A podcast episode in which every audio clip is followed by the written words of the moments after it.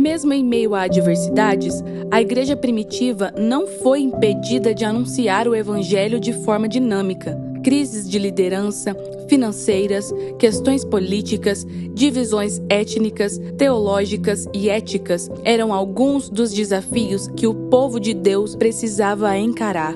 Nesta série, veremos como o livro de Atos nos evidencia que a base da fé cristã está sempre nas Escrituras. Bem-vindo à série Atos, o Evangelho em Movimento. Bom dia, queridos. Graça e paz. Vocês estão bem? Gente, que alegria e que privilégio é estarmos aqui mais um domingo reunidos em torno do Senhor para um tempo de adoração, de edificação, de procurarmos conhecer a vontade do Senhor por intermédio da Sua palavra. Isso é realmente um privilégio que muitos irmãos nossos ao redor do mundo não desfrutam. Então, quero relembrar vocês: celebre o Senhor, seja grato a Ele por ter liberdade de congregar como igreja e numa igreja bíblica que teme ao Senhor. Isso é uma dádiva, amém? Então, hoje nós estamos dando seguimento à nossa série Atos, o Evangelho em Movimento. É o nosso tema. Nós havíamos decidido expor os 12 primeiros capítulos de Atos e não todos os 28, por duas razões. Primeiro, porque é muito extenso, ficaria uma série muito extensa. E segundo, porque do capítulo 13 ao 28, basicamente, vai é, trazer os, os resultados daquilo que o capítulo 1 a 12 trabalha. E no capítulo 1 a 12 de Atos que a gente encontra mais direção doutrinária e coisas que são importantes para a vida da igreja, do 13 ao 28 é muita narrativa. Bíblica é importante, mas a gente focou dessa maneira. Então hoje a gente vai é, trabalhar a exposição do capítulo 11 com o tema A Primeira Igreja Gentílica. Abra sua Bíblia em Atos capítulo 11. Enquanto você abre as escrituras aí, quero reforçar os irmãos que nos visitam, sejam muito bem-vindos, e em especial nossos irmãos que vieram de Jaraguá do Sul. Dá um tchauzinho aí, gente. Olá, os irmãos. Olha lá, irmãos amados que o Senhor tem nos dado para a relação. Está nascendo uma igreja em Jaraguá do Sul, amém? Uma igreja bíblica temente ao Senhor, com alguns irmãos que a gente já conhece. É, há dois ou três anos e com irmãos que a gente já conhece há mais de dez anos, que é o caso do Júnior e da Alex, estão aqui conosco, são amigos que o Senhor nos deu, nos deu né? são servos do Senhor, juntamente com o Alexandre, o Samuel, o Stuart, são irmãos que a gente tem desfrutado. Estão aqui hoje para celebrar o Senhor conosco, para a gente ter um tempo de comunhão. Sejam muito bem-vindos, meus amigos. Espero que nossa relação se aprofunde e dure até o retorno glorioso de Jesus, né? Amém? Gente, é, então Atos capítulo 11, nós vamos ler os 30 versículos. Contudo, deixa eu ressaltar algo. O capítulo 10 e 11 de Atos, eles tratam do mesmo tema. A primeira igreja gentílica, a inclusão dos gentios no supremo propósito de Deus. Então, como são capítulos que basicamente repetem a narrativa, nós vamos é, do capítulo 11 direto aqui do versículo 1 ao 30. A Escritura diz assim: E ouviram os apóstolos e os irmãos que estavam na Judéia, que também os gentios tinham recebido a palavra de Deus, e subindo Pedro a Jerusalém, disputavam com ele os que eram do partido da circuncisão, dizendo: Entraste em casa de homens incircuncisos e comeste com eles. Mas Pedro começou a fazer-lhes uma exposição por ordem, dizendo: Estando eu orando na cidade de Jope, tive, num arrebatamento dos sentidos, uma visão. Vi um vaso, como um grande lençol atado pelas quatro pontas, que descia do céu e vinha até junto de mim. E, pondo nele os olhos, considerei e vi animais da terra, quadrúpedes, feras, répteis e aves do céu. Sete. E ouvi uma voz que me dizia: Levanta-te, Pedro, mata e come. Mas eu disse: De maneira nenhuma, Senhor, pois nunca em minha boca entrou alguma coisa comum ou imunda. Mas a voz respondeu-me do céu segunda vez: Não chames tu comum ao que Deus purificou. Verso 10: E sucedeu isso por três vezes, e tudo tornou a recolher-se ao céu. 11: E eis que, na mesma hora, pararam junto à casa em que eu estava três homens que me foram enviados de Cesareia. E disse-me o Espírito que fosse com eles, nada duvidando. E também estes seis irmãos foram comigo e entramos em casa daquele homem. E contou-nos como vira em pé um anjo em sua casa. Ele dissera: Envia homens a Jope e manda chamar a Simão, que tem por sobrenome Pedro. 14. O qual te dirá palavras com que te salves, tu e toda tua casa. E quando comecei a falar, caiu sobre eles o Espírito Santo, como também sobre nós no princípio. E lembrei-me do dito do Senhor, quando disse: João certamente batizou com água, mas vós sereis batizados com o Espírito Santo. Portanto, se Deus lhes deu o mesmo dom que a nós quando havemos crido no Senhor Jesus, quem era então eu para que pudesse resistir ou me opor a Deus?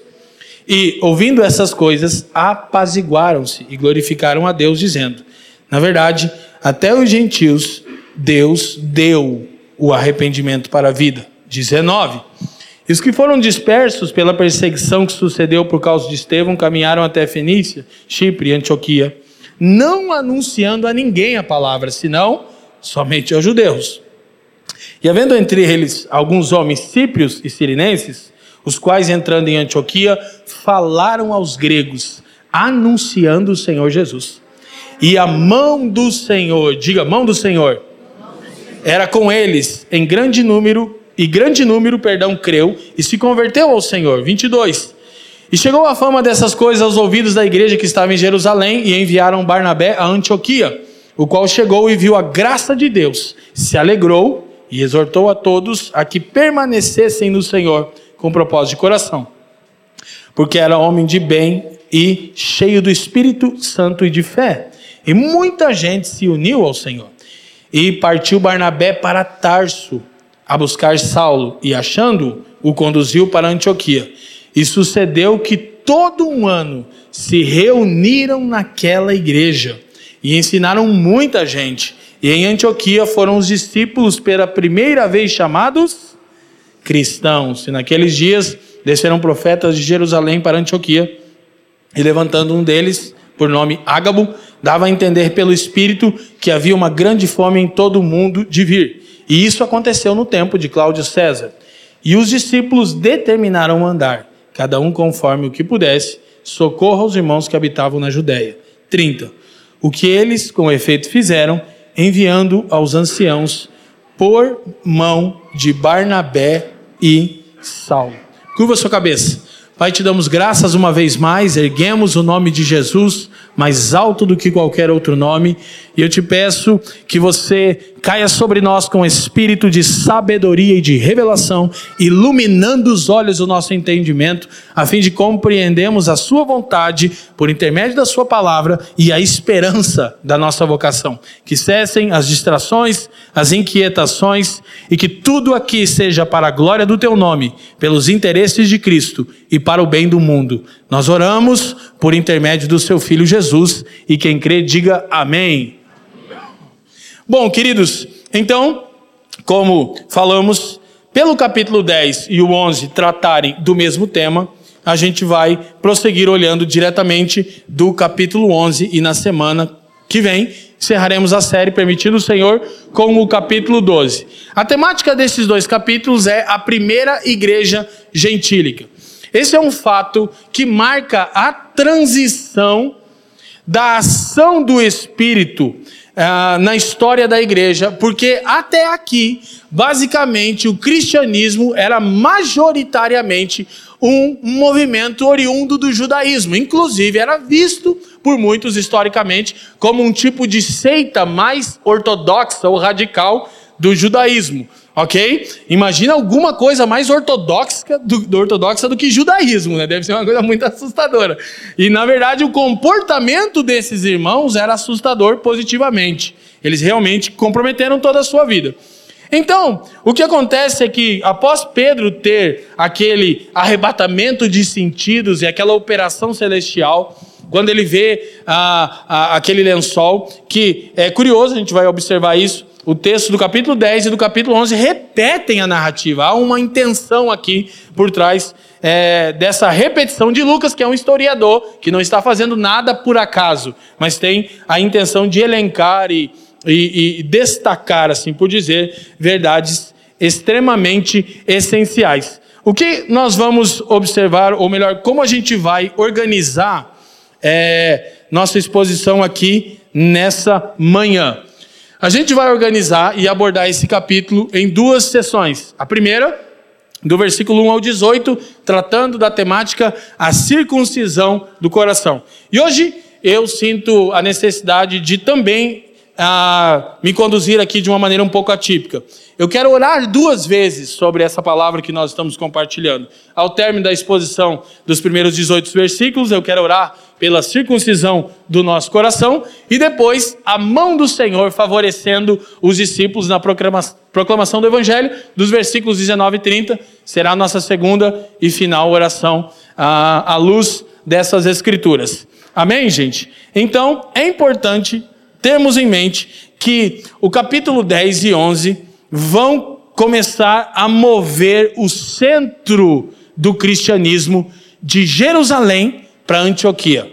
Antioquia vai tomar o papel é, de, de, de igreja protagonista da história. Inclusive, vai ser a base apostólica de Paulo. De Antioquia sairá o maior movimento apostólico de toda a história e o maior apóstolo da história. Naturalmente, os apóstolos do Cordeiro são escolhidos por ele, capacitados por ele, mas Paulo tem uma tarefa, no mínimo, maior do que todo mundo. Né? O cara trabalha dobrado e, no meu ponto de vista, ele recebe uma medida de graça superior, porque o seu trabalho era superior. Se te sou estranho isso, ele fala isso aos Coríntios. Ele diz: Eu trabalhei mais do que todos eles.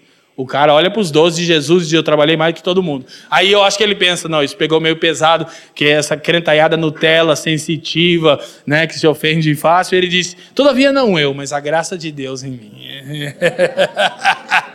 Ai, cara, Paulo era maravilhoso, né, cara? Glória a Deus. Não que ele não considerasse que de fato fosse isso, mas é uma afirmação extremamente delicada, né? O cara olhar para os caras que andaram com o cordeiro e dizer: Bom, eu trabalhei mais do que todo mundo.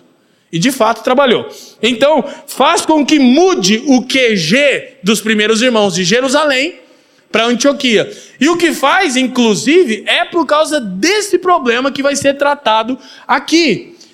Eles não têm clareza ainda do supremo propósito de Deus. Eles creem no Cristo, eles estão pregando o Evangelho, mas eles têm vários impedimentos. Eu só quero relembrar vocês que ao longo da série intitulada Atos, o Evangelho em Movimento, a gente está trabalhando sobre essa verdade. Primeiro, o Evangelho é o assunto de Deus no mundo. Amém?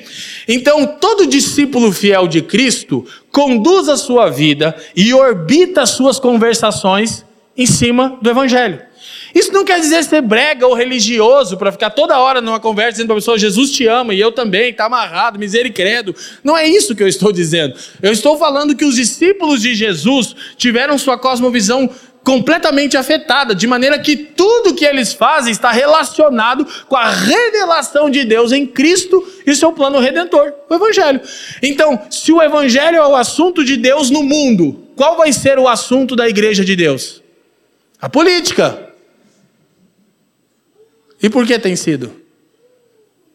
Então, inclusive, é, é difícil para mim essa semana de novo alguém me perguntou: você não vai se posicionar? Eu digo: Jesus, deixa eu só dar uma, depois eu peço perdão. Porque nada me perturba mais do que alguém dizer que eu preciso ter uma posição política partidária, que ser um cristão bíblico não é suficiente. Que meu Deus, que mundo que E não é que é um ímpio que está me perguntando isso, é um irmão. Então, o assunto de Deus é o Evangelho. Quando a gente aí tá, né, com tempo sobrando, no meu caso, eu falo de política à luz do evangelho. Tudo eu chamo para o evangelho, porque ele é o assunto de Deus no mundo. Amém? Se o evangelho é o assunto de Deus no mundo, qual será o nosso assunto? Evangelho. Então, e Atos está descrevendo esse movimento do evangelho. Olhem para mim, da pequena Israel, da pequena Jerusalém até Roma, a capital do mundo antigo, a fim de abalar as estruturas do mundo então conhecido. Amém? Então, nós aprendemos duas coisas que precisamos relembrar e elencar novamente. Primeiro, o Evangelho é o assunto de Deus no mundo, esse é o assunto da igreja. Tarefa primordial da igreja: pregar fielmente o Evangelho. Segundo, se o Evangelho é o assunto de Deus no mundo e Atos relata o movimento do Evangelho de uma cidade improvável chamada Jerusalém até a capital do mundo a ponto de desestruturar aquele império, então a gente precisa entender o seguinte: o Evangelho não precisa de defesa, ele é triunfante por si só. Ai, e agora? O que será da igreja? Ela será gloriosa, sem mancha, mácula, ruga ou qualquer coisa semelhante, mas santo sem defeito algum. Amém? E o que será do evangelho? Ele será triunfante, porque o evangelho é o poder de Deus. Amém? Então nós precisamos descansar e confiar nessas verdades. Então, uma exposição de Atos nos leva a relembrar que aquelas eram as pessoas mais improváveis para ser, serem usadas para um movimento que mudou o planeta Terra e muda até hoje. Embora isso não seja de todo positivo, e aqui não é uma aula de história, não vou entrar nesse ponto, o cristianismo tem uma característica. Perguntem para mim qual? Ele absorve tudo das culturas onde ele chega. Isso é bom e ruim. Mas isso acontece com o imperador Constantino. Por quê? Porque, nas palavras de Abraham Kuyper, não há um centímetro quadrado de toda a realidade criada sobre o qual Cristo, que é o soberano, não clame, é meu. Jesus disse: é-me dado todo o poder no céu e na então não há nada que ele não reivindique e não há nenhuma área da existência que o evangelho de Jesus não tenha algo a dizer.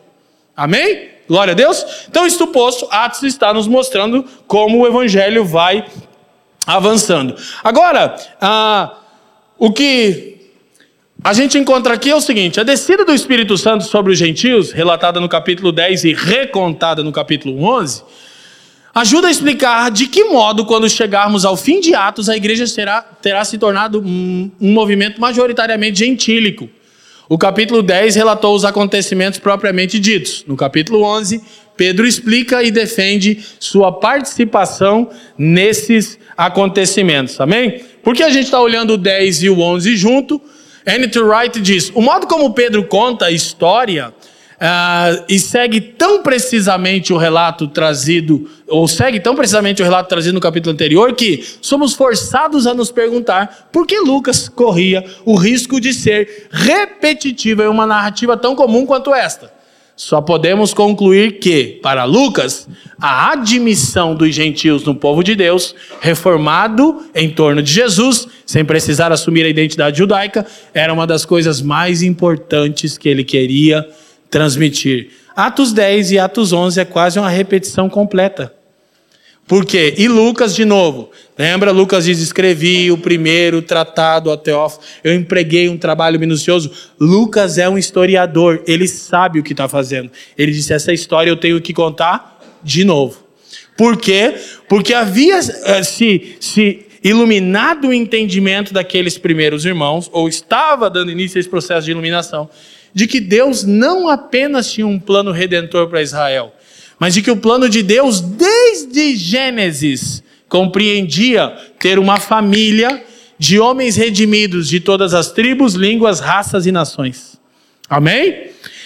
Isso não é apenas uma informação bíblica importante, isso tem uma prática social para nós que a gente precisa ter em mente. O capítulo 10 poderia ter como tema Deus não faz acepção de pessoas. Porque o choque do que está acontecendo aqui é que as, as, Israel considerava que o plano de Deus era um plano nacionalista. Inclusive, o pecado primordial de Israel é o nacionalismo. E o pecado primordial da igreja é o casamento com o Estado.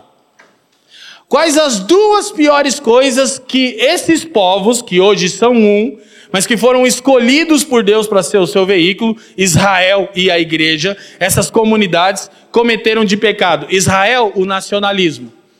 Eles reduziram a ação redentora de Deus aos muros de Israel, às suas fronteiras. E isso deu luz a esse sentimento nacionalista. É esse sentimento que vai fazer com que Adolf Hitler cometa as atrocidades que cometeu na história. A ideia de que Deus é brasileiro, que Deus é judeu, né? Inclusive, os problemas do Oriente Médio ainda são problemas de origem nacionalista. Ok? Com todo o caos de uma nação, o nacionalismo é sempre o resultado imediato de uma nação que sofre com corrupção. E o Brasil está no limiar desse, desse perigo de se tornar uma nação nacionalista. Deixa eu te falar uma coisa. Embora bem comedidamente você zelar pelo seu país é bem-vindo, vai estar dentro do escopo de um cristão bíblico, patriotismo não é uma exigência bíblica, porque a nossa pátria está nos céus. Isso também não é incentivo à alienação é incentivo à atuação na terra, por causa da vontade de Deus de redimir homens de todas as nações, tribos, línguas e raças. Amém? Mas Deus não tem nada com o Brasil. Deus não está preocupado com o evento que vai ocorrer em outubro. Deus está. Não consigo dizer que Deus está preocupado. Deus está interessado na edificação da sua família. Amém, gente? Amém?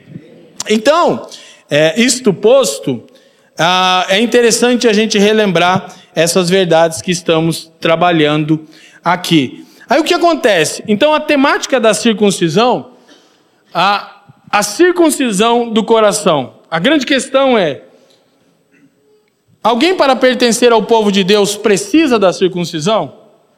E esse assunto parece resolvido aqui no capítulo 11, porque no versículo 18 eles estão glorificam a Deus e reconhecem que Deus tinha dado o seu espírito aos gentios.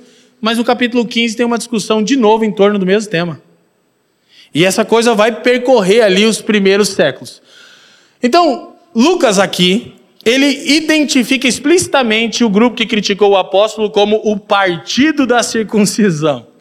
E os membros desse grupo, por sua vez, identificam Cornélio e sua família como homens incircuncisos. Fica evidente, portanto, que a questão da circuncisão ocupa o primeiro plano do relato.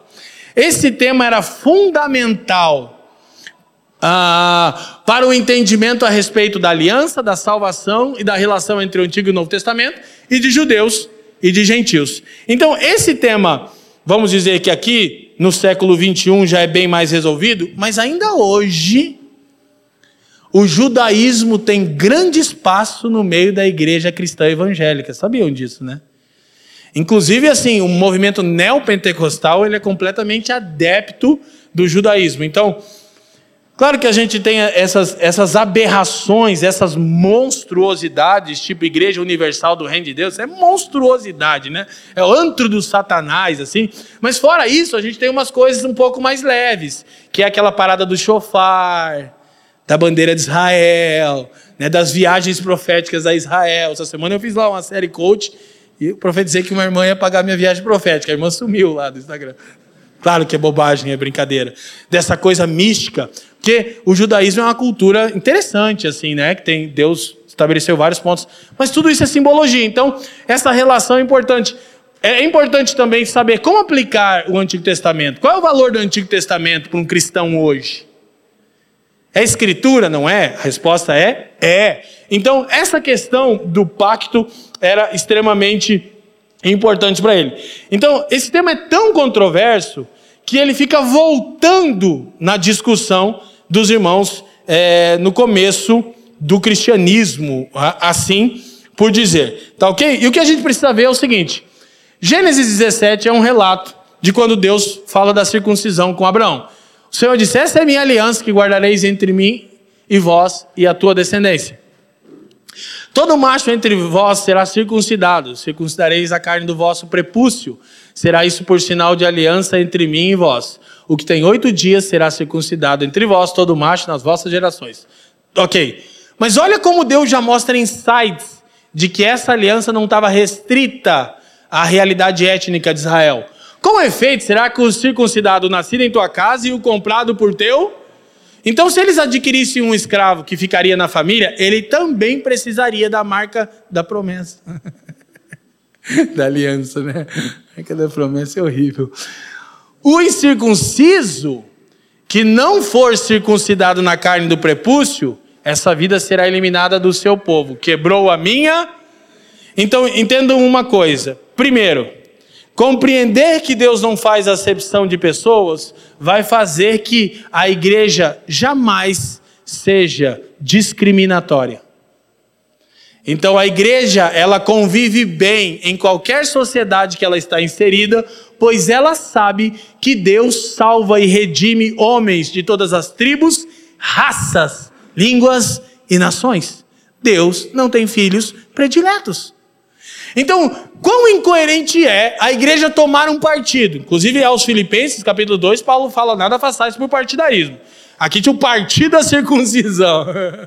que doideira. Então, todas as vezes que a igreja toma posições político-partidárias ou partidárias a uma filosofia, a uma ideologia, ela peca na natureza central do seu propósito, que ela se torna discriminatória.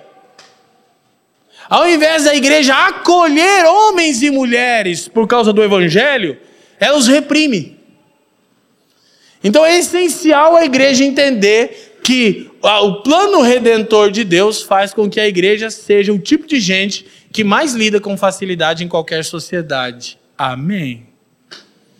É uma verdade isso? Então a gente precisa ter muito cuidado com essa postura facciosa, né, com não abraçar e não amar o divergente. Isso, claro, não é em detrimento da pregação do evangelho, mas a postura da igreja é sempre uma postura de ter em mente que Deus salva pessoas improváveis. Agora, é bom relembrar o seguinte: primeiro, eu disse, até o escravo comprado deveria ser circuncidado. Quando Deus tira Israel do Egito, em, em Êxodo 12, 38, tem um registro extremamente importante. Deus vai ainda fazer o pacto com Israel, vai descer no Sinai, aquela coisa toda. Mas Êxodo 12, 38 diz que subiu com Israel uma mistura de gente. Ou seja, não saíram apenas judeus do Egito. A liber... Essa é a maravilha de Deus. A libertação do povo de Deus com mão poderosa fez com que outros povos escravizados no Egito também fossem libertos. E eles estavam também no pé do Monte Sinai, vendo aquela visão terrível. O Deus da aliança. Então, a gente precisa entender que por toda a Escritura, Deus já estava dando insights. Eu não fechei monopólio com Israel.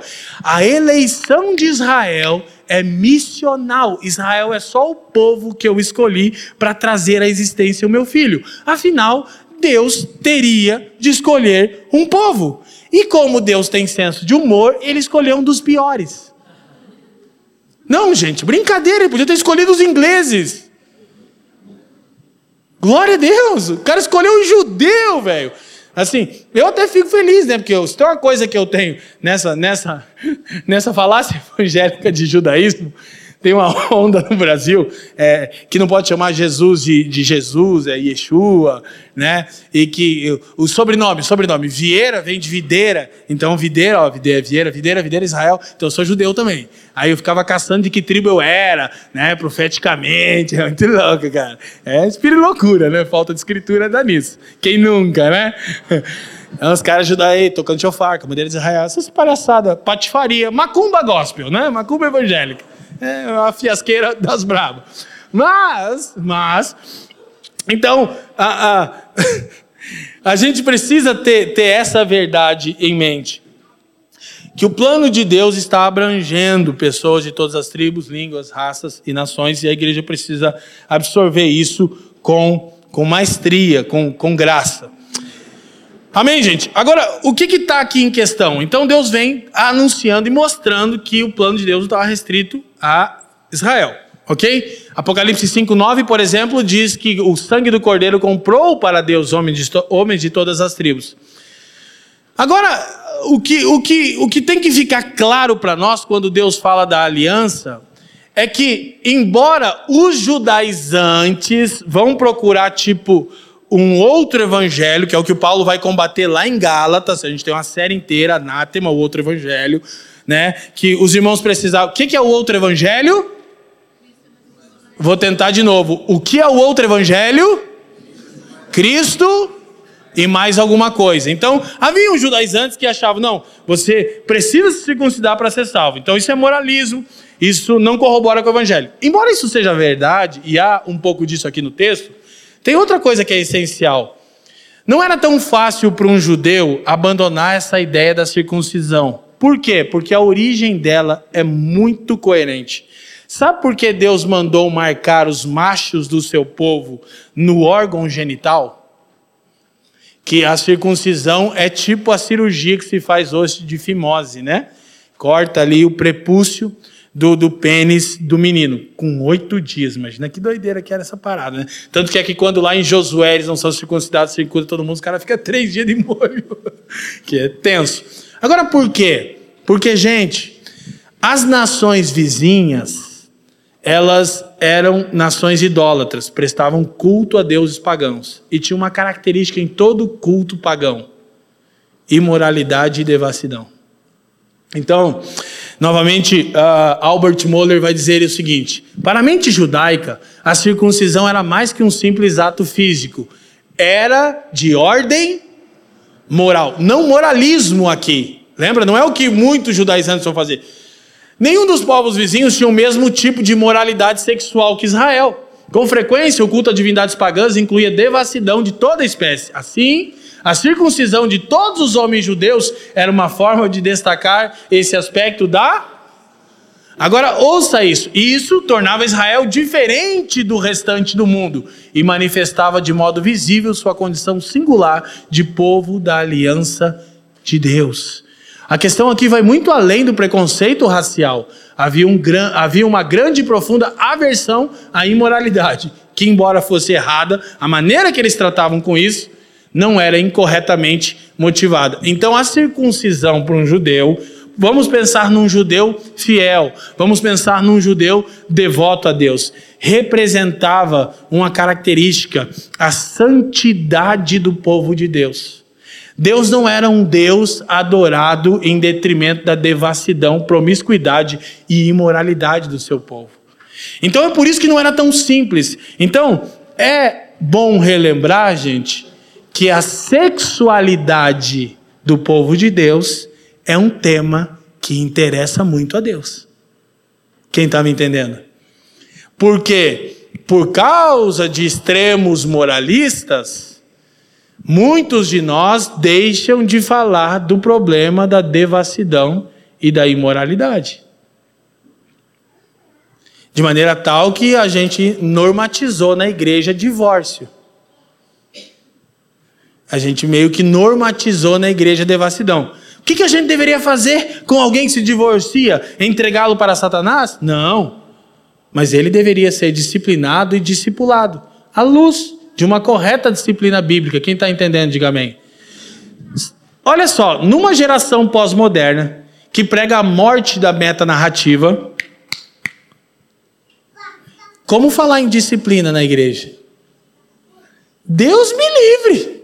Quê? Disciplina? Como assim? Porque essa geração, se tem uma palavra que essa geração detesta, é disciplina. Mas a disciplina na igreja, quanto ao, aos presbíteros, por exemplo, é pública. E aí todo mundo cai em temor. Quem está me entendendo? Hoje não mais. Hoje Está comum, os pecados sexuais são comuns.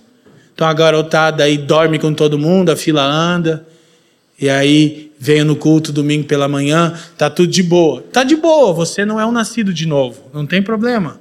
Você pode se arrepender e ser salvo. Agora, não trate isso como normal. Quem está me entendendo? Imoralidade, devassidão, promiscuidade, adultério, prostituição não é normal no meio do povo de Deus. Agora, não. Eu não estou sendo moralista aqui dizendo que a gente não tem que lidar de frente com isso. A gente tem. Só que a gente tem que lidar de frente com isso. Quem está me entendendo, amém? Então eu também já fui jovem, especialmente a galera mais nova. Eu já fui jovem, né? E já tive minhas lutas. Eu não tinha coragem para confessar, não. Porque eu era sentenciado ao inferno se fizesse isso. Eu confessava para meus amigos, meus discípulos. Ah, discipulando os caras de. Meu Deus, esse pastor nosso está mais perdido. Segue tiroteio. E aí a confissão é um lugar seguro de encorajamento, de cura, de restauração, de perdão. Quem está me entendendo?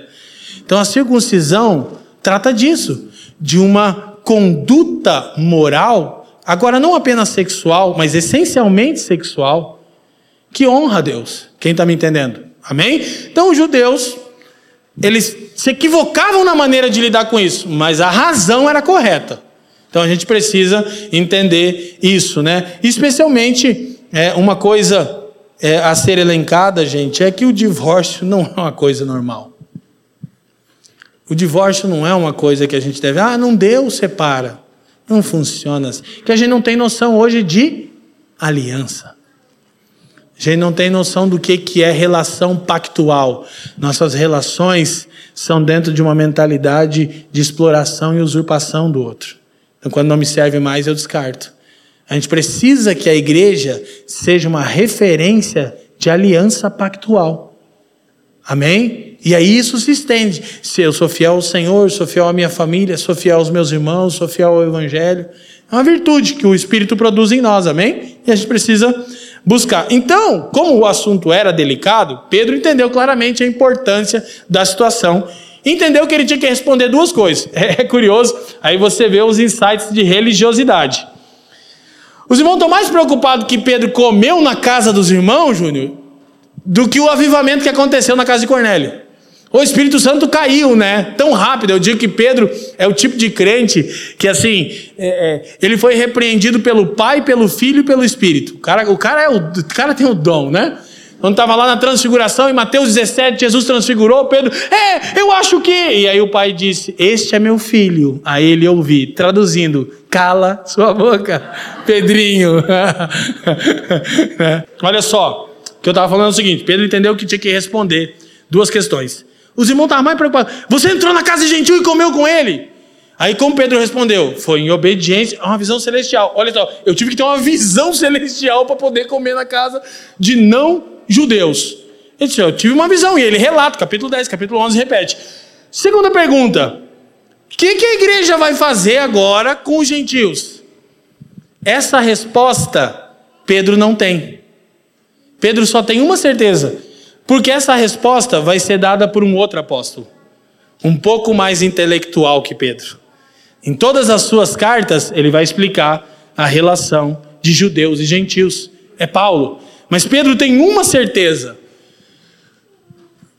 ele não poderia rejeitar os cristãos gentios, pois a eles havia sido dado o mesmo Espírito. Por isso, ele encerra sua defesa com um questionamento para aqueles que o haviam questionado: Quem sou eu para me opor a Deus?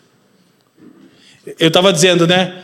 Ele é repreendido pelo Pai em Mateus 17 é repreendido pelo filho na crucificação, eu vou te seguir até o fim. Ele diz, cala a boca, você vai me trair logo, logo. E aí ele está pregando na casa de Cornélio e diz assim, ó, e o Espírito Santo falava ainda a Pedro, e o Espírito Santo caiu sobre eles. Eu acho que Pedro sofria do meu mal que eu sou. Falava muito. Devia ser Catarina, filha da irmã Elisete. Aí o Pedro estava, então, veja bem, Deus chamou Abraão. E, o Espírito caiu, tipo, meu Deus, Pedro, para de falar, velho. Mas ele diz: eu, como que eu vou rejeitar? Eu não sei bem como explicar. Agora, olha para a sua Bíblia, se você tem aí ainda. Se você não tem uma Bíblia, procure um crente do seu lado e leia com ele, claro, né? Então, quando ele relata isso no versículo 18, ouviram essas coisas e apaziguaram-se. Olha, olha quanto durou o apaziguamento do partido da circuncisão. Apaziguaram-se e glorificaram a Deus, dizendo, verso 18, quem está lendo, diga assim. Na verdade, até os gentios, Deus deu o arrependimento para a vida. 19. E os que foram dispersos pela perseguição que sucedeu por causa de Estevão caminharam até Finícia, Chipre e Antioquia, não anunciando a ninguém a palavra, senão somente. Hã? Pedro, o que aconteceu na casa de Cornélio? Ele disse: sei lá, um foco de avivamento rolou uma visão celestial, um anjo apareceu lá, eu fui e eu estava querendo pregar, o Espírito Santo caiu sobre eles, eu não sei bem o que fazer com eles, eu só sei que Deus deu do mesmo Espírito que deu a nós quando cremos. Aí os irmãos, ah, então tudo bem, glória a Deus, capítulo, versículo 19, ele sai e diz, não, mas vamos pregar só para judeu. Nossa, cara, que sofrimento! Mas pelo amor de Deus, gente, porque aí sim, olha para mim, o quanto a religiosidade e o tradicionalismo pode se arraigar a consciência de um povo. Tem coisa mais difícil de remover de uma pessoa do que uma visão de mundo religiosa. Os caras acabaram de glorificar Deus e reconhecer. Aí era meio que um negócio assim, ó. Então tá bom, Cornélio e a família dele, mas chega, né? Esses aí que estavam lá. Aí Pedro disse: não, tinha mais gente. Tá, mas dá os nomes aqui também, porque daí vai virar bagunça. né? Uh, o Pedro tá quase igual a gente. As pessoas começam a vir para a família, a gente começa a forçar para que elas saiam, né? tipo, você pensa bem, se a igreja com a gente é um custo, tal. Aí olha o que acontece no versículo 20. Graças a Deus. Havia entre eles alguns homens, cíprios e sirinenses, os quais entrando em Antioquia, falaram aos gregos, anunciando o Senhor Jesus. Cara, que beleza, porque Deus usa pessoas incapazes.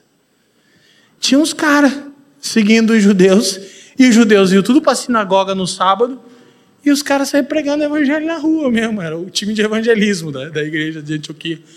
E começaram a espalhar o evangelho. E olha o que o próximo versículo diz. E a mão do Senhor era com eles. A gente já já vai chegar aqui, mas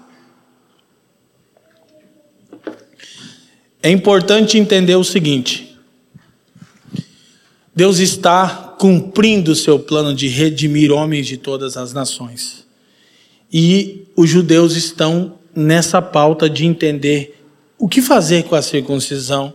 E Deus mostra que a circuncisão já não tinha mais valor algum para eles, mas, mas sim uma, uma vida transformada. Então, e quanto à circuncisão hoje, né? Tem uns irmãos que querem circuncidar. Paulo responde, dois textos, Colossenses 2, 11 e 12, ele diz: Nele também fomos circuncidados, não por intermédio de mãos, mas no despojamento do corpo da carne, que é a circuncisão de Cristo, tendo sido sepultado juntamente com ele no batismo, no qual igualmente fosse ressuscitados mediante a fé no poder de Deus que o ressuscitou dentre os mortos. Não é mais a circuncisão do prepúcio, não é mais a circuncisão da carne. Paulo diz: agora quem nos circuncida, agora escuta, há uma circuncisão. E é importante relembrar o quão doloroso era a circuncisão quando mais para um prosélito? Bebê, beleza, chorou, esperneou, doideira, não lembra mais. Mas quando um prosélito se converteu ao judaísmo, tinha que ser circuncidado. Um adulto. Isso fala dessa, dessa dor inerente a assumir o evangelho em arrependimento sincero e genuíno. Então a circuncisão, a circuncisão do coração. E o que é a circuncisão de Cristo? O texto responde.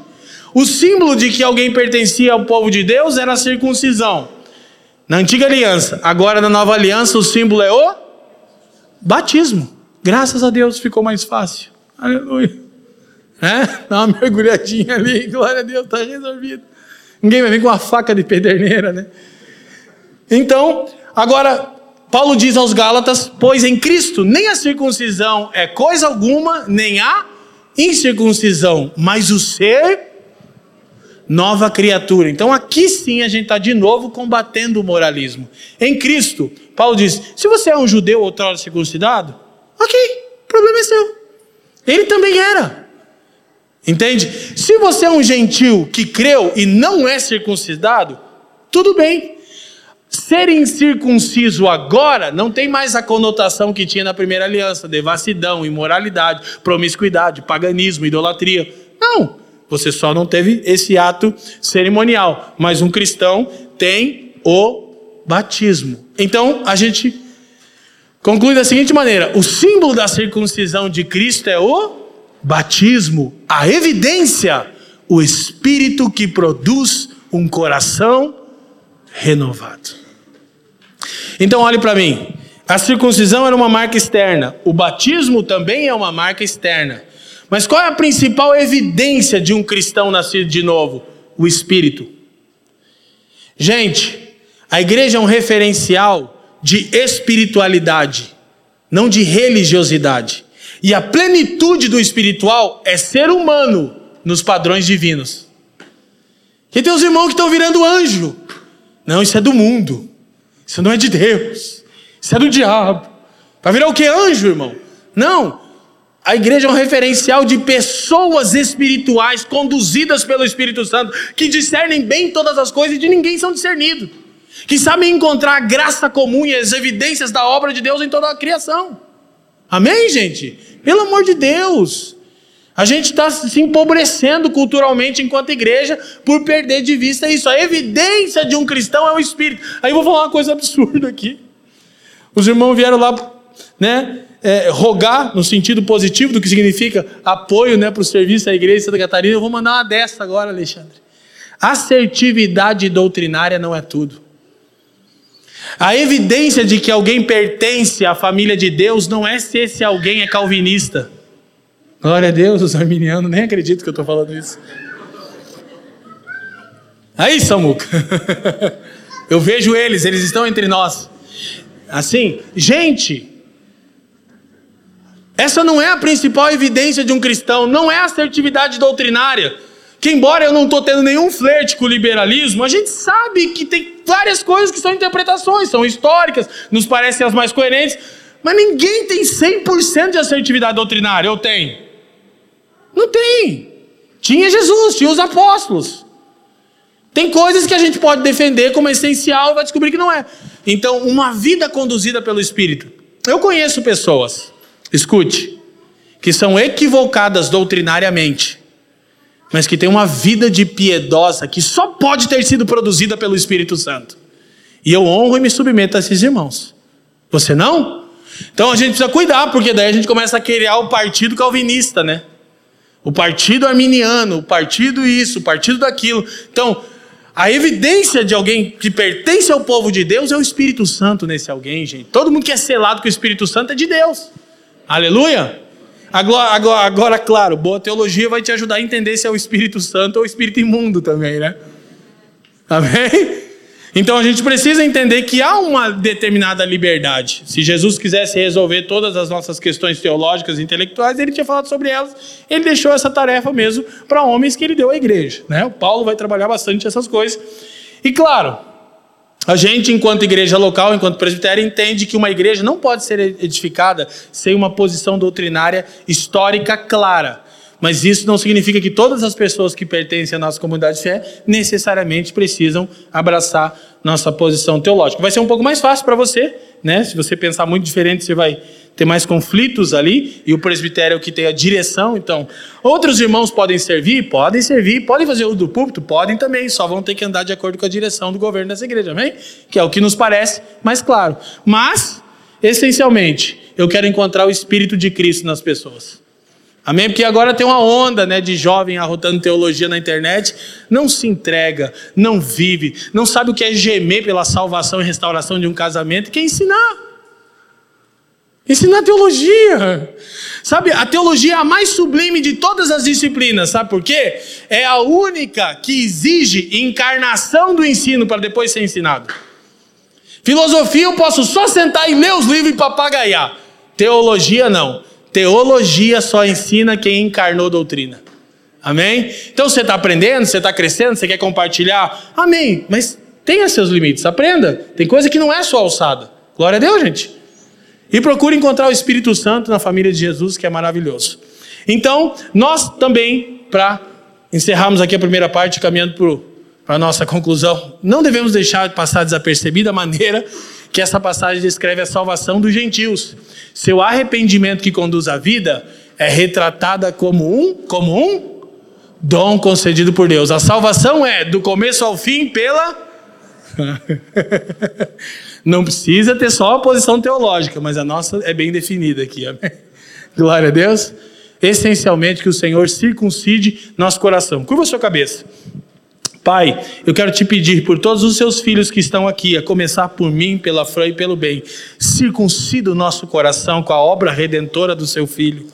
Senhor, que, que evidenciemos que pertencemos à sua família por intermédio de uma vida cheia do Espírito Santo, de uma vida conduzida pelo Espírito Santo. Senhor, nenhum de nós pode circuncidar o seu próprio coração, mas você circuncida e marca com o teu espírito aqueles que te pertencem. Que possamos renegar todo tipo de, de devassidão, de imoralidade, Senhor. Que o seu espírito nos constranja pela sua palavra. Nenhum de nós está numa posição elevada aqui, Senhor.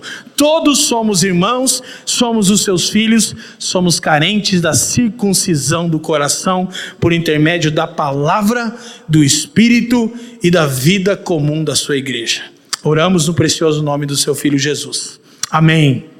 Amém, gente? Então, segunda parte vai tratar da mão do Senhor favorável a eles. É curioso, como a gente já leu o texto, que parece que Lucas está provocando porque ele diz que os judeus saíram e só pregavam a judeus nas sinagogas, mas que haviam homens síprios e sirinenses que começaram a pregar em Antioquia a todos os gentios, e o versículo 21 dizia: A mão do Senhor era com eles, com aqueles que estavam pregando para os gentios. Porque você percebe que parece que os irmãos judeus tinham esclarecido, mas ainda não. Tanto que vai ter Atos 15, vai voltar essa discussão, vai ser pesada. Meu Deus. Os caras estavam deixando, tipo assim, Cornélio tudo bem, mas já vira bagunça. Então, é, no capítulo 8 a gente já tinha visto isso aqui na série, o martírio de Estevão e a perseguição fazem com que a mensagem seja espalhada por toda a terra. E eles saem pregando o evangelho e o resultado é maravilhoso. O resultado aqui é um resultado glorioso. Por quê? Eles não tinham quase nenhum recurso mas estavam pregando fielmente o Evangelho. E o que Lucas diz é que a mão do Senhor era com eles. E a mão do Senhor é com todos aqueles que pregam fielmente o Evangelho glorioso de Jesus. Amém, gente? Então, a gente precisa ter em mente o seguinte: a tarefa primordial da igreja é pregar o Evangelho. Não é oferecer uma prestação de serviço com excelência.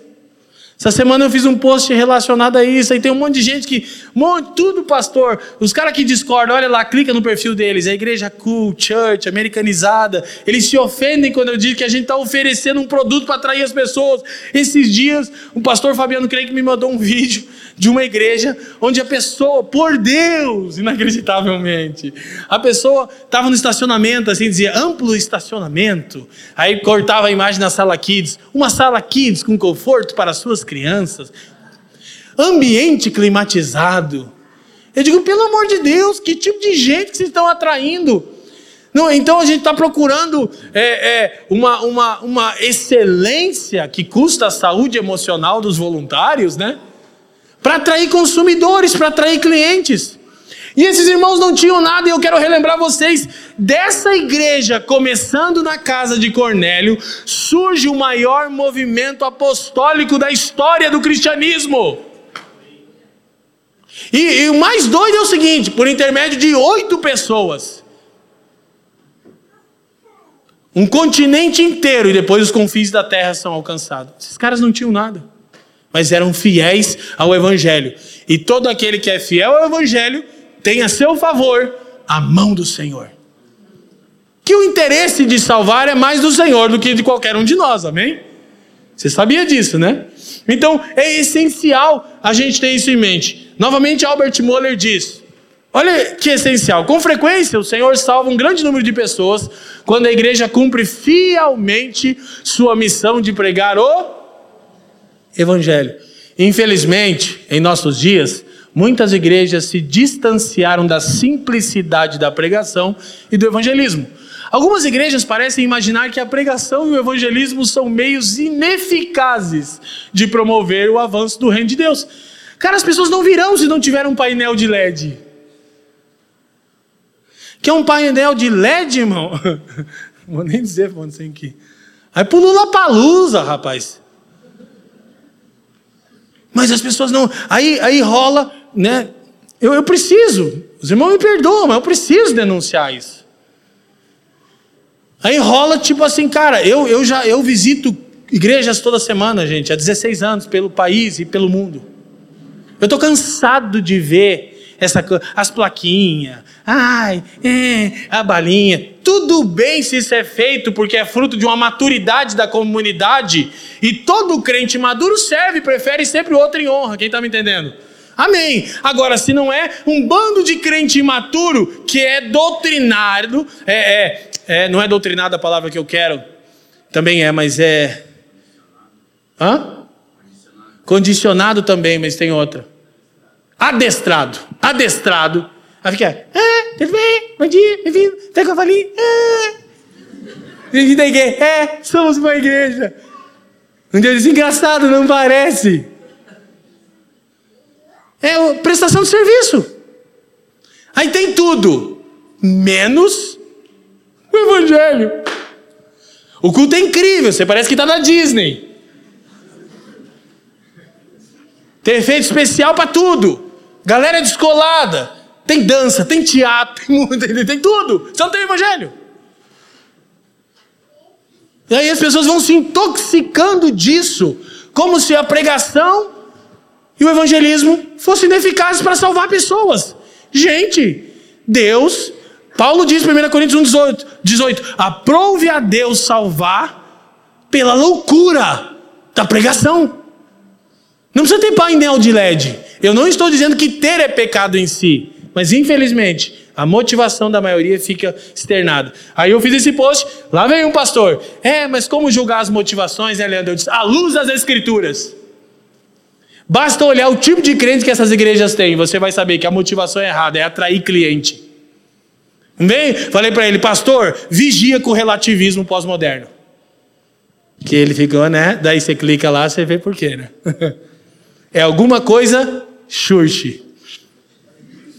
Então, esse vai para o meu livro, Feridos pela Igreja, essa citação de Albert Moller. Olha o que ele diz. Então, muitos livros sobre crescimento da igreja defendem uma infinidade de estratégias de marketing e de programas engenhosos para atrair pessoas para a igreja. Inclusive, ele diz: não pode pregar assim, Vieira. É muito conhecimento, as pessoas já não pegam mais. Mensagem tem que ser rápida, mais clara, bem básica. Daí você olha o tipo de crente da comunidade. É rápido, é bem básico, bem superficial. Agora, porque é essencial. No entanto, diz Albert Moller, os meios usados por Deus são muito mais simples e eficazes. Seu livro sobre crescimento de igreja chama-se Atos dos Apóstolos. Aleluia! Glória a Deus. Pregação e evangelismo, cheios do Espírito, são os seus métodos definidos para atrair pessoas ao seu reino. Então, se alguém não se sente atraído a Cristo pelo Evangelho, não tem nada que possamos fazer para atrair essa pessoa, porque ela não estará sendo atraída ao Cristo de Deus, mas sim a prestação de serviço. E quando ela achar uma prestação de serviço melhor, ela muda. Já disse mais do que uma vez isso aqui. Uma vez, no começo dessa comunidade, começamos a pastorear uma família com N dificuldades no casamento e N problemas, e começaram a crescer e amadurecer, mas aí a gente começou a apertar um pouco mais, né?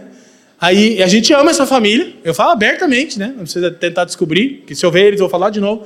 Aí um dia disse, ah, a gente vai sair da igreja. Daí a gente falou, puxa, por que, irmãos? A gente tem alguma conduta dos presbíteros equivocada? Tem alguma heresia, falso ensino no nosso meio? Ela disse: Não, não tem salinha para as crianças. E meus filhos incomoda muito no culto. Eu disse: Ah, você fez os filhos quer que a gente cuide? Hã? Como assim? É, porque eu vou lá para aquela igreja que tem uma salinha de criança. Você chega, você já ganha uma pulseirinha, ela treme quando te chama, um negócio assim. Eu falei, ah, isso é a Disney, né, irmão? Que deve ter um negócio parecido com isso. Eu disse, daí ela disse assim, não. Eu falei, mas tem alguma coisa com aquilo que a gente ensina? A pessoa disse assim, ó, não, um ano com vocês nós aprendemos mais de evangelho do que 15 no cristianismo. Deus disse, mas vão nos deixar porque não tem salinha. E o curioso, que eles não pensaram em dar uma oferta para que tivesse uma salinha. Entendeu o tipo de gente que se atrai? É, agora eles estão lá, na mega igreja que tem salinha. É, o que, que a pessoa quer? Ela não, não é. Agora escute. Você pode estar achando que a gente não aceita que as pessoas saiam daqui. A gente até ora para algumas saírem. Não, não. Essa semana a gente estava na igreja comum aqui em Curitiba, uma igreja que nós estamos apoiando, pastoreando os pastores, servindo eles, nossos amigos, e a gente quer ter igrejas parceiras. Entende? De repente algum irmão fala, cara, eu quero servir lá. Glória a Deus, está tudo certo, é de bênção. Na bênção, querido. Aqui ninguém é pastoreado com jugo, não. Agora, não porque tá dodói, porque o discipulado estreitou aí. Não é na igreja, não, né? Aí a gente chama o pupo. Glória a Deus. Mas as pessoas, aí você começa a atrair um tipo de clientela, né? A galera consumista. Mas, de novo, quando a gente é fiel ao Evangelho, gente, a mão do Senhor está ao favor do seu povo. Amém, gente? Glória a Deus. Então a gente não tem que ficar. E ainda é importante, para a gente ir concluindo, escute. É importante ressaltar que eles não tinham recursos financeiros, prestígio cultural e tampouco grandes estruturas à sua disposição. Porém, tinham a mão de Deus a seu favor, porque eram fiéis à pregação da mensagem. Que tem gente que acha que para pregar o evangelho, para edificar a igreja, tem que ter recurso financeiro, prestígio cultural e estrutura. Não precisa. Precisa ser fiel à mensagem e Deus salva aqueles a quem ele elegeu. Amém, gente? Então aí o que acontece? Acontece que uma coisa maravilhosa acontece acontecida lá em Antioquia nesse acontecimento. Os irmãos ficam sabendo, eles estavam tentando reter só em Cornélio, mas aqueles que estavam no meio pregaram para todo mundo, aí começa a saber que muita gente está querendo em Antioquia, eles enviam Barnabé. Isso é sábio. Assim como enviaram Pedro e João para Samaria, no capítulo 8, enviam Barnabé para Barnabé ver se era de Deus o que estava acontecendo. Aí o Barnabé chega lá, só que Lucas dá uma ênfase. Barnabé era um homem de bem, cheio do Espírito Santo de fé. Outro não veria. Por quê? Para verificar se aquilo que estava acontecendo era obra de Deus. E, a, e o texto diz assim, ó. E Barnabé chegou e viu a graça de Deus e se alegrou. Gente, a gente se alegra quando vê a graça de Deus sobre o povo de Deus?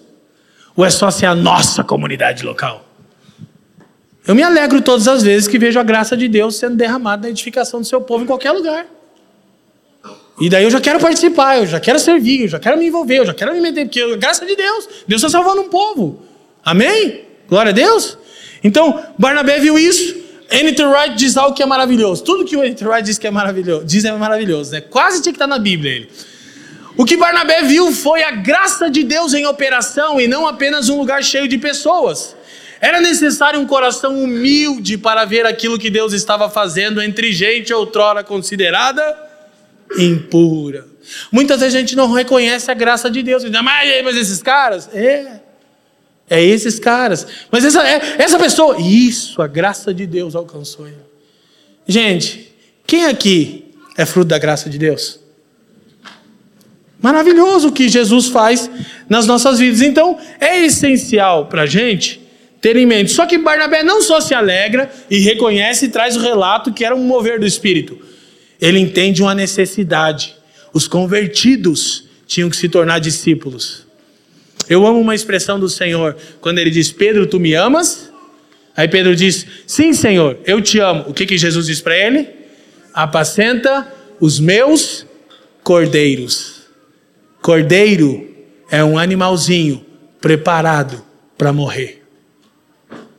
Discipulado cristão é preparar pessoas para viver uma vida integralmente para a glória de Deus e para perder a vida deste mundo.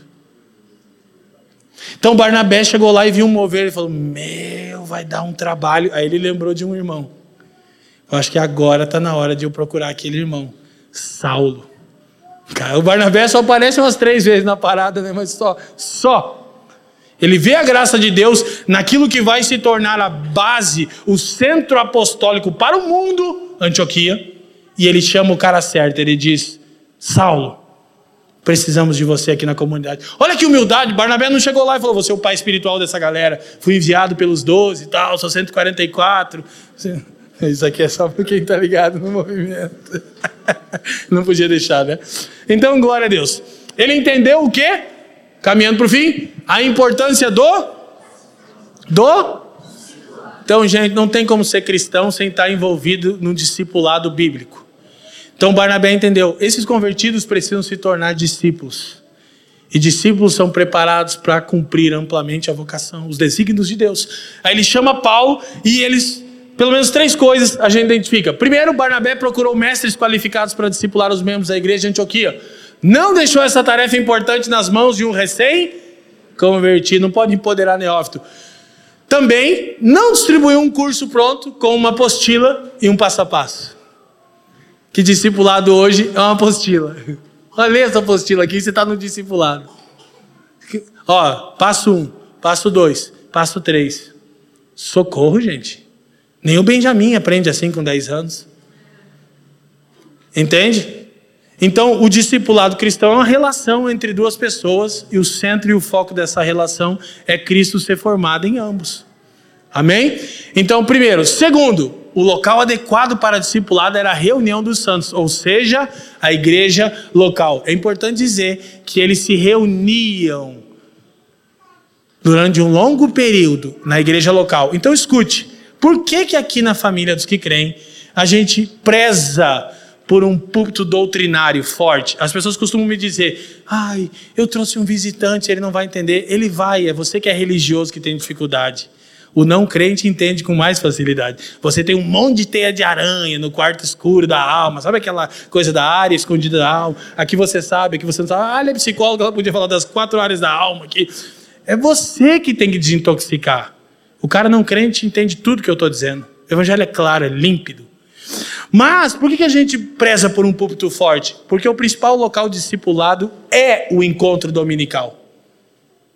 E aí disso se desdobra e se, se derrama na semana para os relacionamentos menores, para os encontros dos lares, para o um a um, quem está me entendendo? Mas local é isso aqui, é discipulado, bíblico, cristão. Aleluia? O Paulo, o Paulo e Barnabé reuniam os irmãos da igreja e discipulavam os irmãos. E terceiro, Saulo e Barnabé foram pacientes, o discipulado leva tempo. Eles não tentaram oferecer à igreja de Antioquia o mínimo necessário para que ela pudesse prosseguir e cumprir a missão. Tipo, eh, existe por causa do pragmatismo aquele senso, assim, as pessoas dizem, ah, Deus está com pressa. Hã? Pressa é a consequência de alguém que se atrasou. Deus, não, Deus faz tudo formoso ao seu tempo. Que de, Deus tem pressa. Que Deus que tem pressa? Gente, que loucura! Daí bota os crentes numa, num frenesi religioso, ativistas. Ah! Por que você está tão cansado? Estou trabalhando para Deus! Gente, parece a Marta, né? A Marta estava fazendo o melhor para Jesus, a Maria estava relacionando, e o Senhor disse para ela: Marta, não estou procurando uma empregada doméstica, eu estou procurando uma esposa. Não é a respeito de fazer um monte de coisa para mim, é a respeito de conhecer quem eu sou. Isso é a maravilha do cristianismo. Aí, desse conhecimento, a gente entende a vontade do Senhor e se engaja nela. Não ao contrário. Ninguém pode dar aquilo que não tem. Amém? Então, valorizar o discipulado o suficiente para investir um tempo considerável ali. Os irmãos ficaram um ano ali, focado naquele grupo.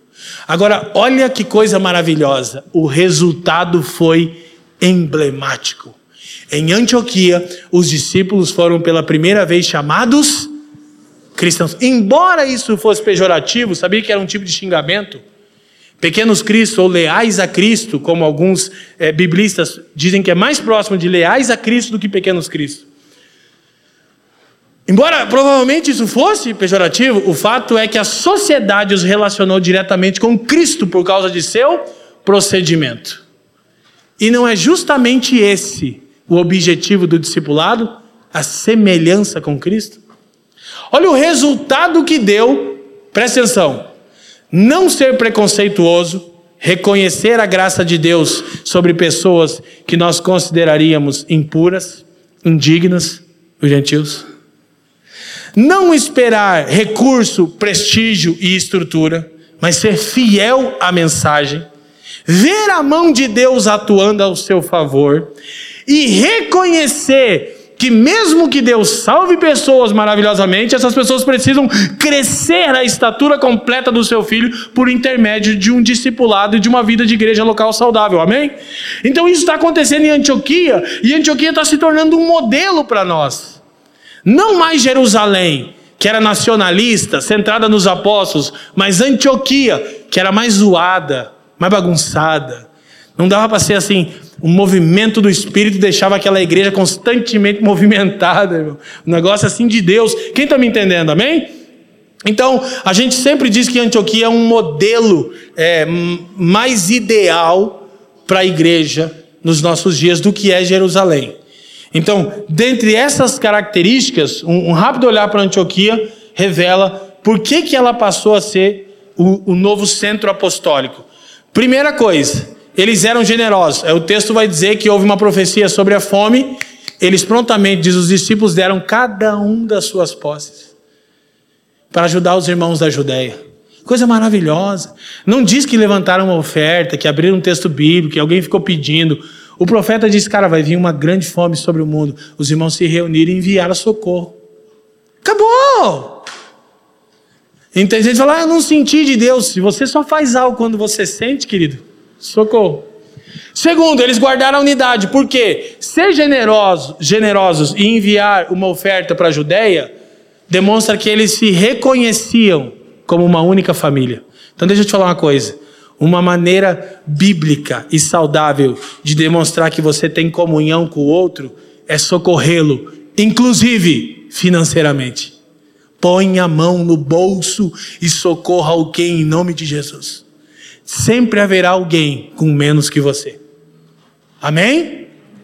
Então é essencial, eles guardaram. E terceiro, eles eram guiados pelo Espírito em plurais.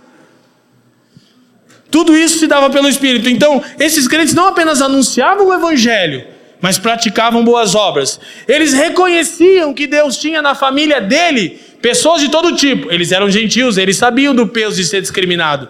Olha para mim, não discrimine ninguém. E, e a dica para não esquecer, que eu estou dizendo aqui em toda essa época de eleição: pare de adjetivar pessoas. Pare de chamar pessoas de esquerdista, de esquerdopata, de conservador, de direitista, de bolsonarista, de lulista. Pare. Chame pessoas de imagem de Deus. E trate as pessoas dessa maneira, amém? Não fique promovendo aí facções. E terceiro, então, eles eram guiados pelo Espírito. Agora, onde a gente vai ver isso? Para encerrar, como a gente vai terminar no capítulo 12, olha só, Atos 13, Muda de vez o foco para Antioquia. Aí diz: havia na igreja de Antioquia profetas, mestres, Barnabé, Simeão, Lúcio, Manaém, Tetrarca, eh, eh, parente do Herodes, Ané e Saulo. E servindo eles ao Senhor e jejuando, disse o Espírito Santo: Separai-me agora, Barnabé e Saulo, para a obra que os tenho chamado. Primeira coisa, uma igreja bíblica tem um governo plural, ouça, e o Espírito Santo fala na primeira pessoa. Sabe o que me chama a atenção nesse texto? Sempre disse isso com o presbitério ao longo dos anos. O Lucas escreve que estava o Barnabé, o Simeão, o Lúcio, o Manaém, o Saulo. Mas quando o Espírito fala, não diz por meio de quem? O Espírito Santo não falou assim, ó, separem a Saulo e Barnabé, turu, senha 49. Não foi assim. O Espírito Santo falou por um intermédio de algum desses irmãos. Mas por que, que Lucas não diz? Porque não importa. Numa igreja bíblica, o governo é plural, ela tem um presbitério e o Espírito Santo fala na primeira pessoa. Ninguém tem autonomia plena sobre a igreja que não o seu espírito. Não tem nenhum pastor que tenha a palavra final, não tem nenhum líder que tenha a caneta na mão. Mas são irmãos que oram, jejuam, servem ao Senhor, esperando o Espírito Santo falar. E quando o Espírito Santo fala, não importa se foi por intermédio do Alves, do Crenque, do Pupo, do Vieira, não importa. Importa que o Espírito Santo falou. Quem está me entendendo, amém? Então não tem que ninguém estar em destaque. A gente tem um cuidado extremo com essa comunidade de fé. Ela não tem a cara de ninguém. Não está cheio de foto minha no Instagram, cheio de curso meu toda hora aparecendo promovido pelas redes sociais da igreja. Não, somos presbíteros, somos irmãos eleitos por vocês, procurando ouvir o Espírito Santo. E o que importa é quando o Espírito Santo fala. Amém? Glória a Deus. Então isso é maravilhoso. Aí o texto continua e diz: então, jejuando e orando, impondo sobre eles as mãos, eles reconhecem a graça de Deus sobre os outros. Uma igreja bíblica é plural, ela é guiada pelo Espírito Santo. O Espírito Santo fala na primeira pessoa e ela reconhece quando Deus está dando dons aos irmãos. Ela tem prazer de impor as mãos e concordar com a graça de Deus sobre alguém. Aleluia. Nós queremos mais é que todo mundo aqui cumpra plenamente a sua vocação, irmão. Glória a Deus. E aí diz assim: e os despediram, enviados, pois, pelo Espírito Santo, anunciavam a palavra de Deus. E aqui o mundo estava prestes a descobrir o que os discípulos do Nazareno seriam capazes de fazer. Escute, esse texto divide a história do mundo. Quando os discípulos de Cristo saem de Antioquia e se espalham pelas nações, de maneira tal que o mundo nunca mais seria o mesmo após esse envio apostólico de uma igreja de pessoas impuras que começou na casa de Cornélio, mas que os irmãos reconheceram a graça de Deus, que eram marcados no coração. Amém, gente? Glória a Deus. Eu quero fazer a segunda oração. Erga-se no seu lugar, por favor. Curva sua cabeça. Pai, mais uma vez te damos graças pela sua bondade, pela sua misericórdia.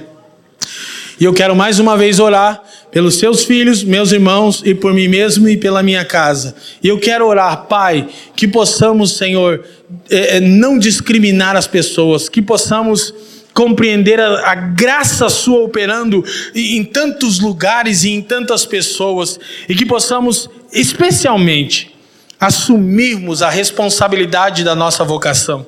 Não há lugar, não há lugar para espectadores do seu corpo, Senhor. Ninguém aqui está aqui para ser servido, mas somos seus servos. Estamos aqui para te servir, servir uns aos outros e proclamar ao mundo o glorioso evangelho. Que a Sua palavra, Senhor, caia no nosso coração, como, Senhor, uma tocha ardente. Sejamos aquecidos, sejamos desafiados a sairmos daqui e proclamarmos o Evangelho fielmente, ainda que não tenhamos toda a capacidade, toda a estrutura, todo o prestígio, mas que sejamos fiéis ao Evangelho. E, Senhor, temos convicção que veremos a Sua mão salvando com poder de maneira miraculosa, Senhor. Que Sua graça repouse aqui sobre todos os irmãos que já te servem, que já são é, é, encarregados da sua obra, que receberam um fardo, um encargo da sua parte, que eles sejam cheios de uma medida especial do teu espírito nesse dia, que cada um de nós, Senhor, tenha os olhos do entendimento iluminados para compreender a esperança da nossa vocação. Nós oramos assim, no precioso nome do seu filho Jesus. Amém e amém. Obrigado por nos ouvir. A Família dos que Creem é uma igreja local em Curitiba comprometida com o Evangelho e a vida em comunidade. Para nos conhecer melhor e manter contato, acesse famíliadosquecreem.com.br.